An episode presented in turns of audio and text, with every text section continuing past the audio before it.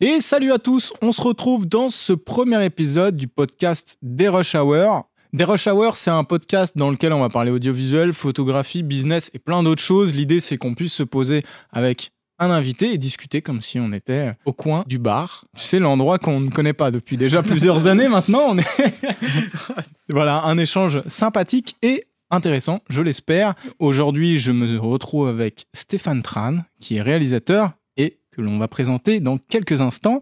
Ça m'a fait extrêmement plaisir et ça faisait vraiment sens d'avoir Stéphane comme premier invité parce que c'est celui qui utilise le plus souvent mes liens affiliés Amazon.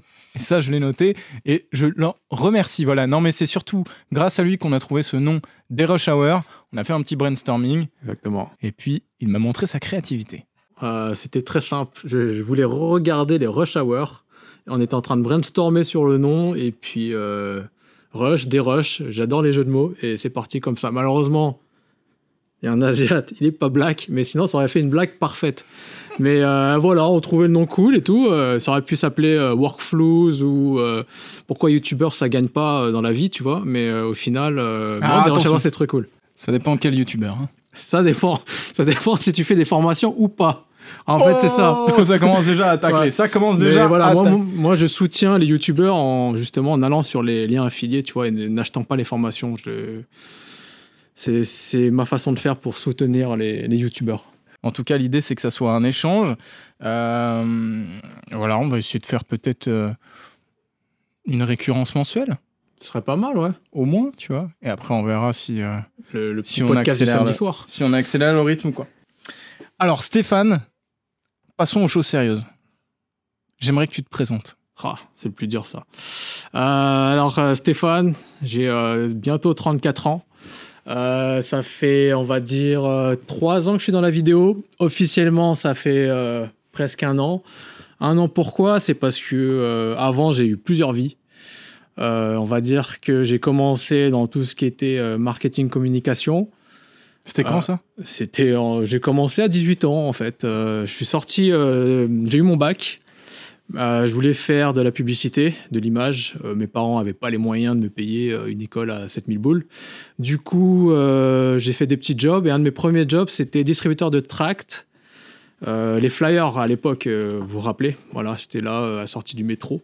Et en fait, c'était pour une boîte de com qui était dans la musique. Et en fait, euh, vu que ces gens-là ne parlaient pas très bien anglais, et moi j'étais euh, quasiment bilingue, en un an et demi, je suis devenu chef de projet. euh, j'ai géré des projets pour des marques comme BlackBerry ou Adidas à l'époque. Et voilà, après, je suis allé dans la DA.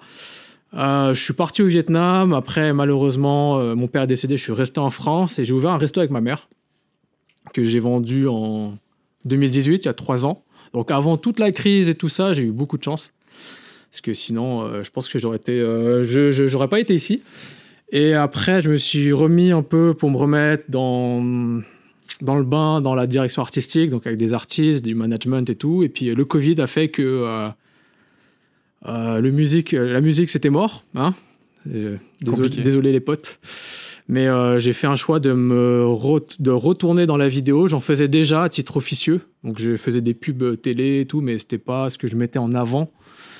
Euh, mes connaissances, des gens avec qui je travaillais savaient que j'étais dans la vidéo, mais c'était pas mon métier en fait. J'étais euh, plus euh, directeur artistique. Et là, vraiment, j'ai ouvert ma boîte donc en 2000. euh, euh, cette année, là, en juin, enfin l'année dernière 2020, euh, Motaiba, donc c'est un, c'est un viet qui veut dire 1, 2, 3 en fait. Et je l'ai ouvert en juin et je- ça, je vais pas me plaindre parce qu'en fait tous les gens avec qui je travaillais, que ce soit des artistes, des marques et tout, en fait, euh, c'est devenu euh, des clients. Je suis devenu leur prestataire. Avant, c'était des collabs et tout, et en fait, euh, j'ai remarqué, enfin, ça se voit qu'il y a beaucoup de besoins en vidéo, surtout aujourd'hui où on, on consomme énormément de vidéos, que ce soit sur Instagram, sur les réseaux sociaux, où les marques pour communiquer, c'est beaucoup plus simple. Et euh, voilà, je sentais qu'il y avait un besoin, donc on fait de la vidéo, de la photo, un petit internet. Euh, je suis pas tout seul, je travaille avec d'autres personnes, mais euh, voilà, j'en suis arrivé là comme ça. Et c'était aussi un peu par passion. Euh, je suis arrivé, histoire très marrante, comment je me suis lancé. Donc j'avais un GH4 Voilà. Je savais pas quoi prendre. J'ai pris un GH4 Panasonic, mon histoire d'amour avec Panasonic. Ah, très bien, le GH4. Euh, C'était pour filmer mes vacances et tout. Et puis euh, le jour de mon mariage, euh, quelqu'un m'a volé mon GH4. Il faisait du foot avec moi. Voilà, je, je poucave. Donc c'était un prestataire. On est carte sur table. Je hein. mets carte sur table. Bah. Il m'a volé mon GH4. Ouf. Un prestataire que j'avais payé et tout. Et je partais après en lune de miel à Hawaï et, et, et j'avais besoin d'un boîtier. Et du coup, euh, j'ai pris le GH5. Voilà, j'ai level up. Euh, et euh, c'est là où j'ai vraiment voulu approfondir les connaissances techniques. Et qui fait qu'aujourd'hui, ouais, j'ai bien évolué. Alors que peut-être si ce mec ne m'avait pas volé mon boîtier, je serais resté sur un GH4. Euh, j'aurais pas connu la montée en ISO, les trucs comme ça, tu vois, vu que le GH4 euh, en basse luminosité, c'est de la merde. Et euh, peut-être que je serais pas ici, quoi. Donc, euh, en fait, je remercie ce mec de m'avoir volé et de l'avoir vendu à un mec qui l'a pas voulu rendre. Parce que j'ai retrouvé le mec sur le bon coin. Et je le souhaite à personne, mais c'est- ça fait très très mal de se faire voler son matos. Bah, surtout quand, quand c'est un pote, mais en tout cas, c'est bien parce que tu as transformé ça en positif. C'est souvent le cas hein, Ouais. lorsqu'on est un petit peu dans la, dans la dèche ou au plus bas. euh, c'est souvent dans ces moments-là où on arrive à rebondir encore plus fort en fait qu'avant. Donc c'est toujours intéressant. Par contre, je me suis fait aussi tirer mon matos. Et je peux te dire que ça m'a pas amené grand-chose derrière. Mais bon, après, voilà, 12 000 euros, comme as. Si, ça m'a fait prendre des assurances, voilà, derrière. Ah, Chose bon, que je t'as retenu quelque chose. Non, ouais, c'est ouais, non, c'est c'est jamais cool. Donc, euh, donc t'es passé sur un GH5 Panasonic. C'est vrai que c'est des boîtiers qui sont euh, intéressants et puis ils sont assez accessibles Mm. en termes de en termes de prix. Enfin, le rapport qualité-prix est super intéressant. Exactement. et ouais. c'est peut-être ça qui t'avait fait pencher pour Panasonic, non? Au début? Ouais, Ou pas du tout? J'avais pas de rapport particulier euh, à, à des marques, ni Canon ni Nikon. J'ai eu un, un Canon euh, 700D à un moment. Euh, j'avais un vieux Nikon qui m'avait filé mon oncle, mais euh, non. Après, je me suis renseigné. Je voulais vraiment plus faire de la vidéo. Au début de, de vacances, euh, tranquille. Le GH4, c'était pas mal. Après, j'ai un pote, il m'a commencé à me prêter des, des- des objectifs, un 25 1.4 que j'ai kiffé. Et euh, ouais, ça s'est fait comme ça. Et puis euh, après, GH5, euh, voilà, la folie. J'ai fait le combo que tout le monde a, Metabones euh, 1835, euh, Sigma qui passe de 1.8 à 1.2. euh, et, et voilà. Et puis après, j'ai commencé à faire des clips pour des artistes, faire des vidéos reportages, des trucs comme ça. Et ouais, je me suis pris dans le machin. Et euh, après, c'est aussi une histoire de famille. Mon frère est réalisateur aussi. Donc euh, il y avait euh, une sorte aussi de volonté de de m'épanouir aussi artistiquement quoi. Au lieu de diriger des gens, je voulais faire mes propres trucs aussi. Tu vois. Il est en France aussi, il bosse Non, avec lui, toi il bosse au Vietnam. Maintenant, il, il est parti en Chine parce qu'au Vietnam, c'est devenu une référence. Il a même pas de 30 ans. Donc, Ah ouais. voilà. c'est mon petit frère. Mais euh, ouais, ça m'a donné envie aussi de développer dans tout ça et tout. Donc, euh, franchement, euh, je regrette pas du tout. Et euh, je- là, 2020, 2021, ça s'annonce assez bien aussi. Donc, c'est plutôt cool, quoi. Donc finalement, en fait, ça fait pas si longtemps que t'es euh, dans la vidéo finalement. Parce que juste avant, t'avais le resto, il y a pas si. Il y a trois ans en fait. Il y a trois ans, ouais. Il y a trois ans. Bah, non, non, ça fait pas longtemps. Je suis un peu un, un- un newbie dans, dans le game, tu vois. Bon, je sais pas si c'est un game, mais après, je pense que le côté fait que j'ai travaillé en agence, que j'ai travaillé aussi avec des marques, des artistes. Tu euh, baignais déjà en fait dans, ouais, dans je- tout ça. Exactement. En fait, euh, je, je conseillais en fait des réals déjà euh, en direction artistique. Donc, au final, toucher le côté tech, c'était pour moi une suite logique. Enfin, Je suis Mm. quelqu'un de très curieux qui est un peu geek. Enfin, je, je suis quelqu'un qui joue énormément à console, très très euh, en, veille sur les nouvelles technologies. Donc, euh, ouais, c'était vraiment euh, la suite logique de ça. Et euh, franchement, c'est vraiment cool. J'apprends beaucoup de choses en regardant des youtubeurs. J'ai pas fait l'écart ou des écoles comme ça. Donc, euh, je Internet, c'est quand même une source de- de- d'apprentissage si on trouve les, bo- les bons canaux, qui est, qui, est- qui est gratuit, qui peut être excellent. Donc, euh, ouais, j'ai appris énormément de choses dessus. Tout en Ouais. aussi euh, travaillant avec des mecs, euh, parce que, ouais, l'expérience sur le terrain. euh, Ah, il y a un truc qui a lâché. L'e- l'expérience sur le terrain, il n'y a rien de mieux, quoi. Ah, Putain, a été déstabilisé. On a une, euh, on a, on a un- une barre Yongyo qui n'avait pas dû être chargée à fond parce que je recommande cette barre. D'ailleurs, vous pouvez l'acheter en lien affilié. Mais- Donc, pourquoi tu fais de la vidéo? Au final, tu m'as un peu répondu. La, la musique, c'était plus trop, euh, soit plus trop ton délire, ou en tout cas, ça marchait peut-être un petit peu moins en termes de business. Et du coup, tu as vu qu'il y avait d'autres besoins. Tu un peu accaparé le truc et, tu t'es mis à la vidéo alors que, euh, tu vois, tu as, 35 là, c'est ça? 33. 33 Excuse-moi. Hein. je suis plus jeune, je sais. Mais... non, non, non, tu as 33, mais tu vois, c'est euh, c'est jamais évident de, de se réorienter complètement. Euh, et, d'apprendre par soi-même et euh, d'oser aller le faire, tu vois. Parce que souvent, on est un peu bloqué dans un truc, on a fait nos études, on est dans un domaine, et puis on se dit qu'on va faire ça jusqu'à 60 ans, ce qui est plus trop les, schémas actuels euh, en ce moment. Hein. On voit qu'il faut bouger de ouf. Et du coup, c'est ça qui est intéressant, c'est que voilà, tu t'es pris un boîtier, et puis tu y es allé, et puis là, bah, on est au sein de, tes locaux que, que, tu partages justement, et tu bosses avec pas mal de gens, et c'est. T'es allé assez vite en fait finalement, tu vois. Et surtout, tu as choisi de t'entourer. Tu vois, ce qui n'est pas le cas de tout le monde. Qu'est-ce que ça t'apporte justement de, de, t'entourer comme ça, tu vois? Bah, en fait, j'ai depuis tout jeune, en fait, j'ai toujours été seul. Enfin, seul dans le sens. Euh, non, mais euh, en fait, oui, j'ai grandi. J'étais le seul asiatique euh, dans en primaire, au lycée. après, j'ai dû me débrouiller seul et tout ça. Enfin, mes parents nous, ont toujours soutenus. On a une éducation assez stricte, mais eux, dans leur volonté, ça n'a pas été très le schéma, on va dire, très caricatural de faire des études. Non, pour eux, c'était l'épanouissement personnel. Mais l'épanouissement personnel en gagnant de l'argent. Donc ça, c'est très important. Mais du coup, euh, longtemps, j'ai fait mon truc seul. Et c'est après mon restaurant où il y a aussi une sorte de prise de conscience par rapport à mes origines qui fait que j'allais marier, je me suis marié, euh, j'allais avoir un enfant, et je me suis beaucoup posé la question, et ça, ça fait, enfin, c'est ce qui aussi m'a motivé à faire de la vidéo. C'est, euh, ouais, c'est quoi en fait euh, mon rapport par rapport à ma culture? Et ce, questionnement, je l'ai retrouvé dans pas mal de personnes. Donc, je me suis reproché de ma communauté, donc des gens de la communauté asiatique, que ce soit dans l'artistique, dans le business et tout. Et en fait, on a beaucoup de points communs hein, tous ensemble, c'est que euh, on est un peu chacun de notre côté, quoi. Et euh, c'est vrai que ces 3-4 dernières années, on s'est beaucoup rapprochés. Et euh, ça a vraiment voulu faire un, élan collectif pour se montrer, se mettre en avant. Donc c'est vrai qu'au début, mes clients, enfin mes amis maintenant, c'est des gens de la communauté asiatique, que ce soit des artistes, des entrepreneurs, des chefs, chefs de restaurants. Parce que ces gens-là, malheureusement, enfin moi c'est un constat, c'est un, un, peu politique, mais bon, les Asiatiques, nous on est vus comme des étrangers, on n'est pas vus comme on va dire, des Français 100%. Euh, voilà.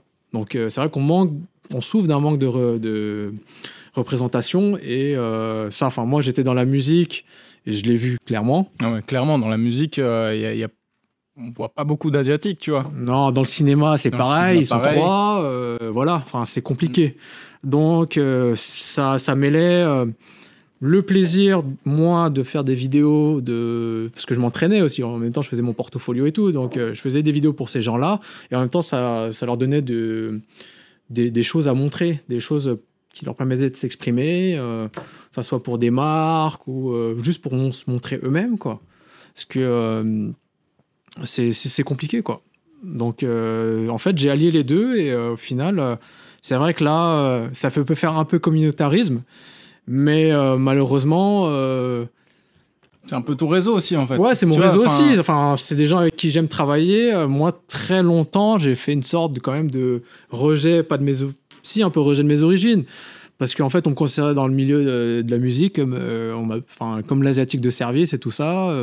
et au final, vers 27-28 ans, je me suis rendu compte qu'en fait, il y a plein de gens qui ont soit vécu la même chose, des expériences similaires, le même ressenti. Et puis au final tu partages au final les mêmes, euh, les mêmes besoins ou les mêmes, les mêmes idées, bah, c'est vrai que ça va plus vite. Et c'est vrai qu'en fait, quand tu te rends compte que quand euh, en communauté, enfin, quand tu travailles en groupe, c'est sûr que ça va plus vite, quoi. Donc, euh, pourquoi travailler de ton côté alors que au final, tu as peut-être un autre réal qui aussi de son côté, une monteuse de notre côté, tu vois, un graphiste et tout. Au final, quand tu travailles tous ensemble, bah, déjà, on se partage tout. Tu vois, tu files des projets et tout, et puis au final, tu travailles en équipe franchement, ça va toujours plus vite que tu travailles tout seul dans son coin, tu vois. Ouais, c'est clair. En plus, tu es un peu dans la région qui, qui permet ça, tu vois, parce que euh, tu as, des zones. Euh, enfin, tu es dans un bled paumé, tu vois, tu, tu vas pas avoir les mêmes clients la même clientèle, le même réseau, etc. Euh, la région parisienne, parce que tu es situé en région parisienne, ça regroupe quand même pas mal de gens. Et c'est super intelligent, justement, de d'arriver à, à, se regrouper de cette façon-là, parce que chacun se ramène du business. En même temps, c'est basé sur sur une amitié, puis sur les mêmes, un, un peu les mêmes fondements. Mm. Et, euh, et, et finalement, en fait, c'est du, réseau. hein. C'est comme les mecs qui, qui ont fait des écoles et qui, après, euh, pendant 30 ans, les mecs, euh, ils sont tous en train de Ouais. s'épauler et s'aider, tu vois. De base, travailler tout seul, c'est pas marrant, tu vois. Tu, on commence souvent un peu comme ça parce que, et même encore aujourd'hui, c'est le cas, c'est que des fois, sur les projets, t'as pas de quoi payer les gens, tu vois. Et, et finalement, bah, c'est compliqué parce que t'aimerais bien bosser à plusieurs, mais en fait, il n'y a pas les budgets. Donc, en fait, t'es es coincé un petit peu entre te faire respecter par ton client et pas alors lui amener une équipe de 5 quand le gars, il galère déjà à payer euh, toi tout seul, tu vois. Et le fait de vouloir partager des choses avec quelqu'un d'autre, tu vois. Moi, sur des projets, il m'est arrivé que, genre, euh, j'avais besoin de personnes parce que, tu vois, c'était des trucs très run and gun et tout. Et je payais un pote qui m'accompagnait pour euh, tenir le sac ou juste, tu vois, Ouais. tout seul, c'est saoulant, en fait. Et là, rien que de pouvoir te reposer, discuter un petit peu avec quelqu'un, quand tu bosses, en fait, on se rend pas compte parce que c'est. C'est ça, c'est des problématiques d'indépendants. Ouais. Tu vois, c'est tu vois le salarié qui bosse dans une boîte de 200 personnes, il n'a pas du tout ces problématiques-là d'être. Alors, t'as, le fait d'être seul des fois et tout, mais, mais euh, là, on peut vraiment être seul en tant qu'entrepreneur. Non, non, franchement, c'est-. Moi, au début, j'aimais bien travailler tout seul. Enfin, je suis quelqu'un de très solitaire à la base. Du coup, je faisais vidéo tout seul, réalisation, montage et tout. Mais au final, tu fais vite le tour, tu restes dans ton truc et tu te remets pas en question, en fait. Du coup, euh, les autres personnes à côté vont te permettre de dire Ah, moi, j'aurais vu ça comme ça. En fait, ça t'amène d'autres points de vue. Euh, plutôt que toi, tu restes dans ton truc. euh, tu vois, j'étais DA, mais euh, en fait, ouais, avoir l'opinion de machin, de machin ou de machin, ça va permettre de dire, ok, c'est d'autres points de vue, donc ouais, pourquoi le mien sera le plus intéressant que les autres, tu vois? Ouais, et puis ça te fait rebondir, en fait. Tu vois. Exactement, Des fois, ouais. c'est pas une question de, de forcément aller choper le point de vue de l'autre, mais de se dire Ah ouais, mais c'est vrai, il y a ça, mais attends, si je le combine, etc. Bah ouais, parce que tu vois, dans l'image, enfin, en fait, que ça soit dans l'art, le plus dur, c'est de plaire, on va dire, euh, à un maximum de gens quand même, tu vois. Donc ça peut te plaire à toi, mais peut-être ça se trouve, ça va pas plaire à là, là, là, là, tu vois. Donc le fait d'avoir plusieurs points de vue, de partager en équipe, que ça soit pas juste un retour du client, parce que le client, pour moi, c'est un seul point de vue, mais d'avoir des collaborateurs qui vont dire, ouais, peut-être toi, tu vas dans la mauvaise direction, ou euh, il faudrait peut-être faire comme ça, moi, j'aurais abordé sur cet angle-là, en fait, euh, tu perds moins de temps et tu gagnes en expérience. Parce que pour moi, euh, au final, euh, si en plus les gens sont alignés dans ta façon de penser, c'est-à-dire euh, le, même esprit de travail, le mindset et tout, ils savent qu'ils vont pas dire ça pour te nuire. Ils vont dire non, là tu fais une petite erreur ou j'aurais pas vu comme ça. Et du coup, en fait, ouais, ça va t'améliorer dans ton travail. Et euh, ton prochain job, bah, peut-être que tu feras pas la même erreur, tu vois. Ouais, je suis d'accord. Et puis ça te sort un peu aussi de ton. Parce qu'au bout d'un moment, en fait, on a tendance à, tu vois, à refaire Ouais. un peu les mêmes choses tout le temps, à s'enfermer aussi même dans un style, rien que sur le matos. Ouais. Tu vois, sur, sur les, les plus petits projets. Euh, maintenant, je bosse genre euh, souvent hein, en Ronin euh, à 7.3, tu vois. Et c'est le même setup. Et en fait, le fait de travailler avec ce setup-là tout le temps, de la même façon, il y a plein de choses que je faisais avant, notamment, tu vois, genre vraiment poser un cadre sur trépied, vraiment propre, vraiment travaillé, etc. Tu le fais moins. Hmm. Et, et en fait, des fois, le fait de, de bosser avec d'autres gens ou dans d'autres situations font que tu déconstruis un peu ça et tu te dis putain, mais oui, c'est vrai, il y a ça, il y a ça, il y a ça. Et tu testes d'autres styles, tu, tu rebondis en fait sur, euh, sur, sur tout ça. Et je trouve que c'est. Ouais, c'est important en fait de se remettre en question, comme tu dis. Mmh. Mais c'est surtout, surtout, je pense, c'est euh, sortir de sa zone de confort, Ouais. c'est challenger. Parce qu'en fait, pour moi, enfin ça c'est mon, mon point de vue, c'est que euh, on arrive à une époque où euh, en trois mois tu peux devenir filmmaker. On va dire, hein. En gros, euh, pas un vrai, mais voilà. Si tu achètes les bonnes formations, Exactement. mais voilà, aujourd'hui, euh, en termes de matériel, euh, pour euh, 2000 balles, tu peux avoir quelque chose de potable. Tu peux arriver et voir un client, je peux te faire des vidéos.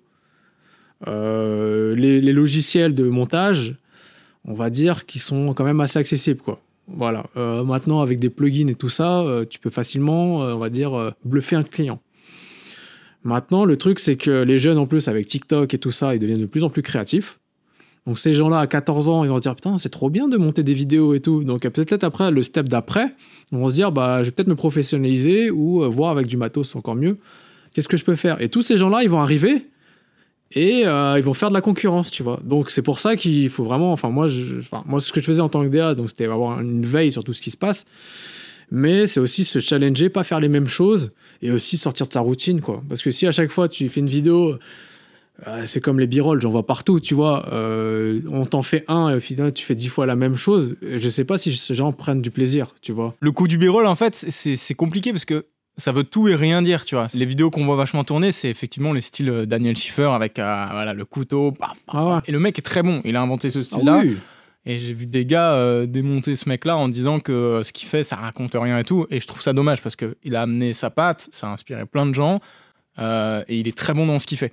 Mais par contre, dès que tu fais un peu la même chose, t'es catalogué de fou. C'est, marrant ces phénomènes de mode, tu, tu les retrouves tout le temps, tu vois. Euh, Il y a eu le, le time-lapse, t'as eu l'hyperlapse, t'as eu... euh, Le stylet orange, les- tu ouais. vois, des choses à la comme ça. Sam Colder. Et ça, c'est marrant parce que ça inspire... Enfin, tu vas vraiment qui s'est inspiré, qui a amené quoi. Après, c'est c'est compliqué de créer après. hein. Donc, euh, enfin, créer un truc original et tout. Il y aura toujours quelqu'un pour te dire Ah, mais ça, t'as pris sur quelqu'un, tu t'es inspiré de ça et ça. C'est vrai, mais euh, tu peux quand même faire à ta sauce, que ce soit au niveau de l'étalonnage, du rythme, de la musique et tout, tu vois. Il y a toujours moyen de créer quelque chose, je pense, tu vois. pourquoi tu as choisi d'être à ton compte alors que tu pouvais être euh, aussi embauché en CDI, je sais pas, tu vois, dans une boîte, une boîte de prod, j'en sais rien. Mm.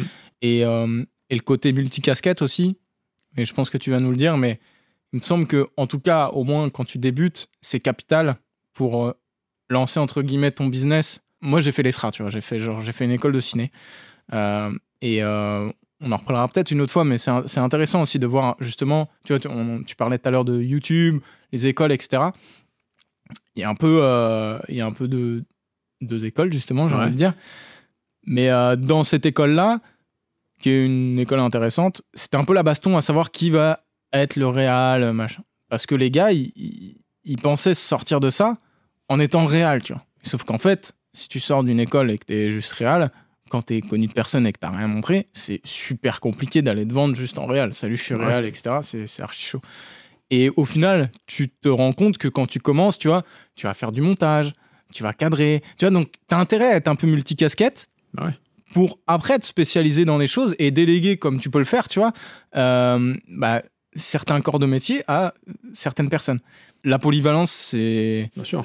tu vois, je pense que c'est la, c'est la base. Et en plus de ça, c'est, je trouve ça vachement plus intéressant, un gars qui a touché un peu à tout. Après, euh, je suis d'accord, hein, vaut, vaut mieux être bon dans un domaine et tu vois, on peut, on peut pas être bon dans, dans tout, mais si tu as touché un peu à tout, au son, à la lumière, etc., tu connais un peu les problématiques de chacun. Mm. C'est-à-dire que quand le, ton ingénieur du son, euh, ton chef-op, etc., il va te dire un truc, que ça soit technique ou même artistique ou autre, tu vas le comprendre et tu vas comprendre la problématique. Et parce qu'il y a des fois, il y a des gars, ils sont complètement à la rue en fait. Tu dis, bah non, ça c'est pas jouable en fait. Hmm. Tu le vois bien que là, on est, euh, je sais pas, euh, dans tel endroit ou tel truc où où il y a telle lumière, etc. Tu vois bien qu'en fait, on peut pas le faire. Tu vois. Je trouve qu'un bon réal aussi, c'est euh, quand tu connais, tu vois, un petit peu ces choses-là. Donc c'est très bien d'être polyvalent au début, après de, se resserrer. Mais du coup, pourquoi tu es à ton compte? Excuse-moi, je reviens là-dessus. Pourquoi tu es à ton compte et t'es pas, par exemple, ouais, en CDI dans, une boîte de prod, tu vois? Bah, en fait, c'est très simple. J'ai jamais été en CDI ni en CDD. En fait, depuis, euh, comme je disais, depuis que j'ai eu mon bac, en fait, j'ai toujours travaillé à mon compte. Euh, ah, sauf si au début, en fait, j'avais des contrats, euh, des CDD en tant que, s'appelle, distributeur de tracts. Après, je me suis mis à mon compte genre à 21 piges, quoi. Et depuis, en fait, j'ai jamais voulu travailler pour quelqu'un. J'ai fait une expérience de trois mois. C'est une grosse boîte, une agence de pub qui m'a débauché. Et en fait, j'ai pas compris. Euh, ils arrivent, ils me disent non, il faut que tu fasses ça, ça, ça. En fait, ils, vont, ils ont voulu formater. Or qu'en fait, leur process de recrutement, c'est parce que j'avais un profil atypique. Hmm. Du coup, ça, en fait, euh, ça servait à rien. Donc, euh, j'allais me perdre et j'allais perdre mon identité et, euh, et un, peu, un peu ce que j'aimais faire, quoi. Donc, du coup, j'ai eu mon resto, j'étais à mon compte. Et euh, là, c'était logique que euh, je sois encore à mon compte. J'ai une SAS. euh, pas auto-entrepreneur parce que du coup, euh, j'ai très vite su, bah, avec les expériences, que si j'allais faire des tournages et tout, j'allais devoir, si je prends des équipes facturées, tout ce qui est achat et tout ça, notes de frais et tout le bordel, quoi. Comme ça, je peux passer tous mes restos. Ça ne marche pas comme ça. Voilà, mais parce, que, parce que le statut d'auto-entrepreneur est quand même assez limité, on va le dire, tu vois. Mais bon, quand tu fais une prod à, à, à- à 50K, euh, bah écoute, euh, quand tu peux tout déduire et tout, et en fait on t'impose que sur ce que toi tu gagnes, euh, c'est quand même mieux qu'en auto où c'est très compliqué de, si tu veux sortir ça, tes billets, tes machins, et tu dois tout payer, bah non, en fait, t'es un peu couillé, quoi. Donc, T'as jamais été auto-entrepreneur? Non. Ok. Voilà, je, enfin, je me suis renseigné sur ça et ouais, même, même si le statut de SAS, euh, de société, euh, bah, ils pompent bien, hein. franchement, ils prennent, mais bon. C'est Ah, comme ça, c'est- le jeu, c'est la France, voilà, c'est ça. Mais euh, bon, Ouais, t'as raison. Euh, l'auto-entreprise est intéressant pour commencer. Souvent, on, on- on- on débute un peu là-dessus, parce que ça, ça nous permet de mettre un pied dans le monde de l'entrepreneuriat, Ouais. ce qui est pas évident. Mais toi, t'as- t'as- donc même quand tu étais à ton compte dès le début, tu es, parti direct en mode. euh, Exactement, ouais. Non, non. Après, même, voilà, mes parents, c'est des commerçants. euh, voilà, je faisais déjà la caisse, je faisais les comptes à 22 piges, tu vois. Donc, Ouais. euh, de- ils avaient un restaurant. euh, voilà. T'étais déjà, euh, t'avais déjà une affinité avec ça. Parce que c'est pas évident au début. Tu, tu voilà, t'as quand même une comptabilité, faut, faut comprendre comment ça fonctionne, euh, Ouais. ce qui est déclaré, enfin euh, voilà, te verser un salaire. la euh, TVA, les impôts, impôts sur machin et tout. Après, il y a aussi le côté, euh, enfin, quand j'avais mon resto, j'ai monté mon resto avec ma mère et mon cousin, on était trois. Chacun avait son poste, mais moi, je faisais le service, mais à côté, je faisais aussi euh, un peu la compta, je faisais le marketing, je, je dealais avec euh, les, les services comme euh, TripAdvisor, La Fourchette, mais aussi euh, toutes les demandes de- d'associations et tout ça. Donc, Hmm. euh, Ça t'a rodé de fou en fait pour la suite quoi. Pour moi, j'avais, moi, ça m'a pas fait peur. euh, Ouais. Même si je faisais peu de chiffre d'affaires, c'est pas très grave, tu vois, parce que souvent, on nous dit euh, devenez auto-entrepreneur euh, parce que ouais, vous n'allez pas faire beaucoup de chiffre d'affaires, mais au final, tu es quand même très limité, tu vois. Si tu veux t'acheter du matos, bah non. Exactement. Tu peux, mais euh, ouais, tu perds de l'argent, tu peux pas déduire la TVA ou des trucs comme ça, tu vois. Donc, euh, Ouais, puis en plus tu l'achètes avec euh, ton salaire en fait. Entre Oui, guillemets. Exactement. C'est pas la boîte qui paye, c'est donc quand tu t'achètes 10 000 balles de matos, ça pique un peu plus. euh, Après, voilà, moi, je, ouais, moi je, c'est- je, je fais beaucoup de consulting et tout. Et c'est vrai que moi, je, pour moi, se dire qu'on ouvre sa société, c'est quand même se dire, voilà, ça, on va se faire vraiment à full time et ça va être notre métier, tu vois. Autant entrepreneur, je pense- j'ai l'impression, c'est une solution, enfin, Mm. c'est c'est un point de vue, mais c'est euh, faire les choses entre les deux, tu vois. C'est reste- c'est une sorte de zone de confort qui fait que, voilà, si ça marche où- pas, c'est pas très grave. Parce que la société, ça fait très peur. Et je comprends. La paperasse, euh, tout le bordel. En France, c'est très compliqué. Tu veux un truc, euh, bon, ça prend beaucoup de temps, c'est pas très très simple. Mais euh, oui, les gens que je conseille, je leur dis euh, faites une boîte. Parfois, ça fait même un peu plus sérieux et tout ça. T'arrives, je peux vous facturer, tout ça. Euh, et puis même pour un client, je suis désolé quand tu dis je prends tout en charge déjà. Tu fais ta marge et tout ça, hein Comme une entreprise. Exactement. Donc, Mm. euh, tu dis, je te prends le projet à, à 20K et derrière, tu payes tel mec, tel mec, tel mec. Parce que le client, lui, ça va forcément le faire chier. De dire, putain, il faut que je facture le réal, le monteur, euh, le food et tout ça. Bah, Je suis d'accord avec. toi, Ouais. tu gagnes moins d'argent. Lui, tu lui fais perdre son temps. Alors que si tu arrives, toi, t'es pro, tac, tu sais, tu gères tout. Bah, ok, c'est de la prod, ça prend du temps.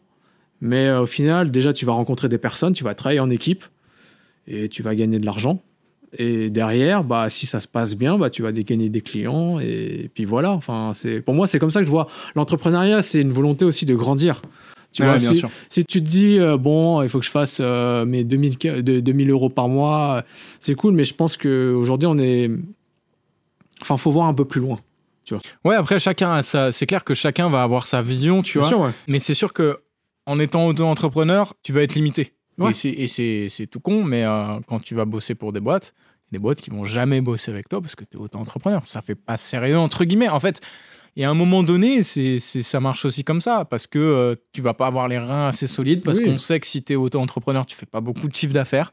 Euh, et et- et c'est tout, tu vois. Et, et le sérieux aussi d'une boîte derrière, bah, fois, c'est choisi aussi en- fonction de ça, tu vois. Il y a ça, et puis je pense, je sais pas, peut-être un côté un peu ambition, tu vois, je sais pas, c'est. euh, c'est- voilà, c'est vraiment. Ouais, tu peux aller plus loin. Je veux dire, euh, tu travailles seul, mais peut-être qu'à un moment, tu dis, ah, putain, j'aimerais bien faire une pub euh, à 100K avec euh, 15 personnes et voir ma capacité à aller plus loin, à faire des trucs comme tu vois à la télé, tu vois. Mm. Plutôt que euh, faire peut-être, ok, du digital content euh, où tu peux faire seul, c'est cool, mais aller plus loin avec des meilleurs moyens, tu vois. Nous, on est là avec nos boîtiers et tout, mais. euh, c'est vrai que quand tu as une Alexa Mini avec un chef-op qui te fait une bête de lumière, euh, que tu peux avoir un stead ou tout ça, bah toi, ça te donne envie aussi peut-être d'apprendre des nouvelles choses parce que c'est c'est des nouvelles techniques, c'est des nouvelles façons, c'est des nouvelles normes. Euh, J'ai eu la chance de réaliser euh, des pubs télé.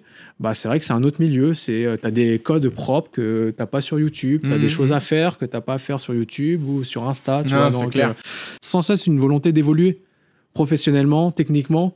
Et en fait, d'être pas le meilleur, mais au moins tu sais de quoi tu parles et tu sais faire plusieurs choses. Ouais, t'apprends toujours des choses dans Ouais, les. exactement, dans les- Et c'est pour ça que c'est un métier aussi qui est super intéressant. C'est que même quand tu fais du corpo qui est pas sexy ou tout ce qu'on veut, tu rencontres des gens, tu rencontres euh, des, tu vois, des domaines, etc., euh, sur lesquels tu serais jamais allé. Je pense que le but ultime, c'est de savoir ce qui te fait kiffer toi, Ah tu vois. Et je trouve que c'est assez dur, en fait, d'arriver à, à trouver vraiment ce que tu veux faire et surtout de quelle image tu vas montrer de toi, tu vois. Parce que tu peux vite être catalogué. Par exemple, des vidéos de cuisine, tu vois, des fois, si tu fais que ça, au bout d'un moment, hey, je voudrais faire une vidéo de, tu vois, je sais pas, de, ouais, un clip euh, musical, tu vois.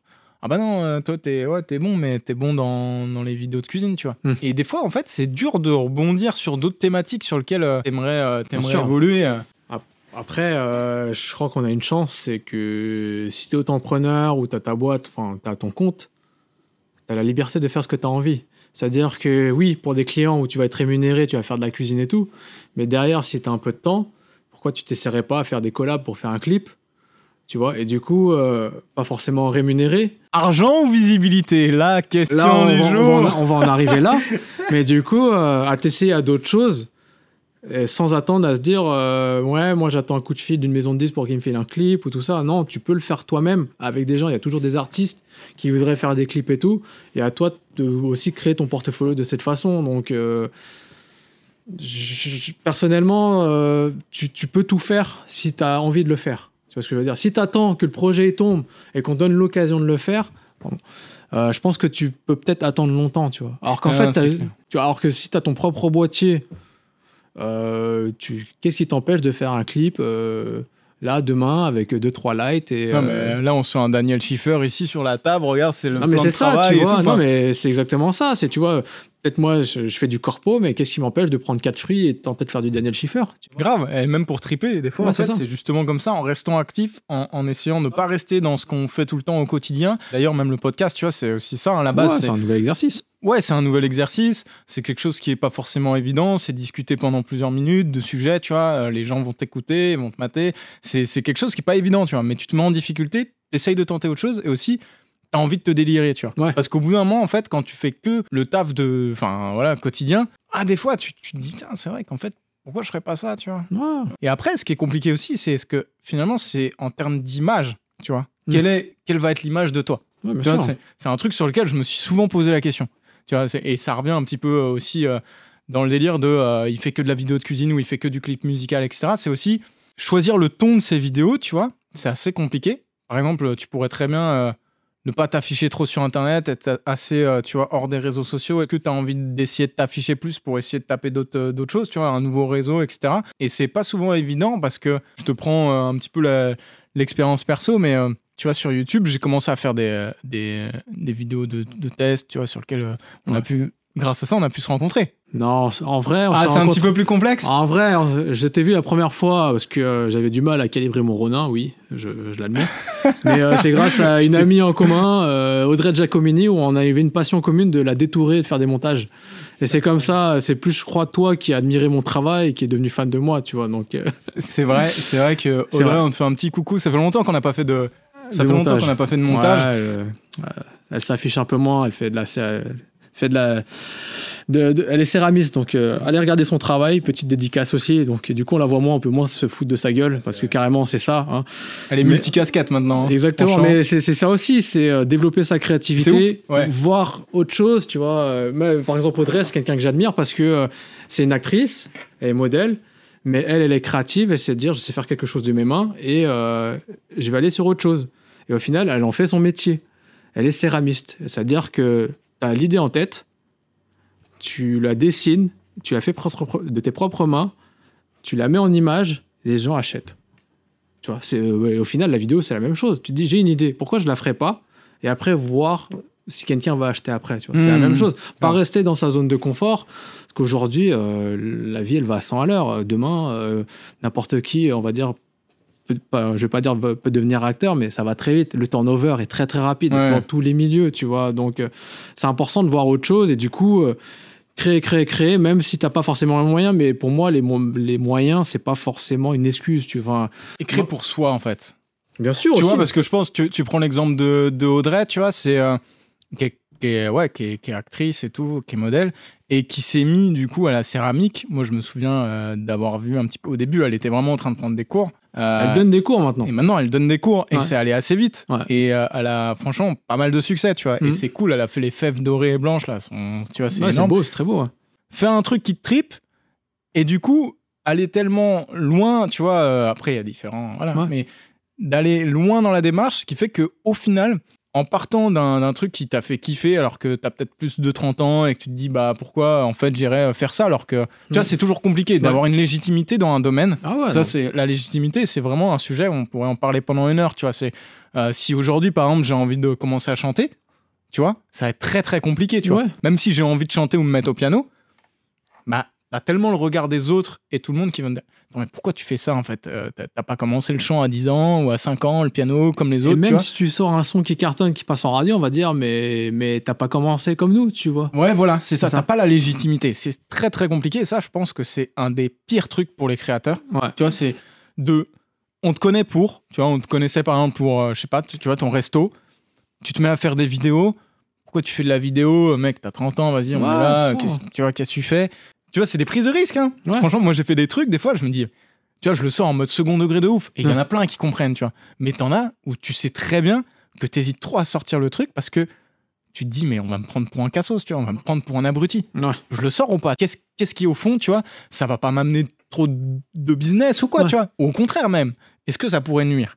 Et t'es toujours dans ces questions de te dire, est-ce que je le fais ou pas? Parce que, un, je passe pour un blaireau, mais en même temps, ça en amuse certains, tu vois. Et moi, ça me fait marrer. Et en même temps, c'est un peu l'humour que je retrouve chez, certaines personnes que, tu vois, je trouve, je trouve ça kiffant, en fait. Ouais. Faut arrêter de se prendre la tête. Faut, faut vraiment faire ce dont on a, ce qu'on a envie de faire. Faut que ça te plaise, en fait. Et, et- mais ce qui est compliqué par rapport à des fois l'image des autres et tout, et essayer d'y aller, et parfois en poussant le truc, bah, par exemple tu vas à Audrey, eh bah, ça fonctionne, tu te mets à vendre des choses aussi en plus, tu mixes les deux, quoi. Ouais. Tu mixes le, le- le travail et le plaisir. Quoi. Ouais, c'est ça. Et puis après, quand tu te dis, tu as fait un peu le tour de ce truc-là, tu te dis, bah ouais, peut-être que je vais tester autre chose.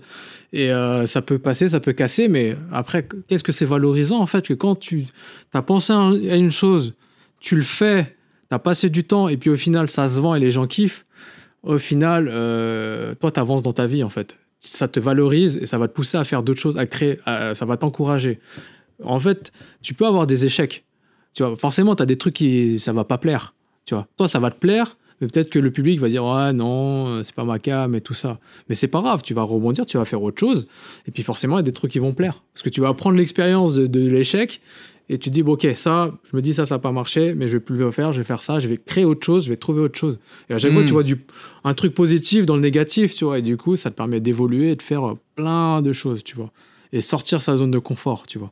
Et c'est intéressant parce que on voit que ce. Je, je reviens un peu là-dessus, mais on voit que des fois, ça.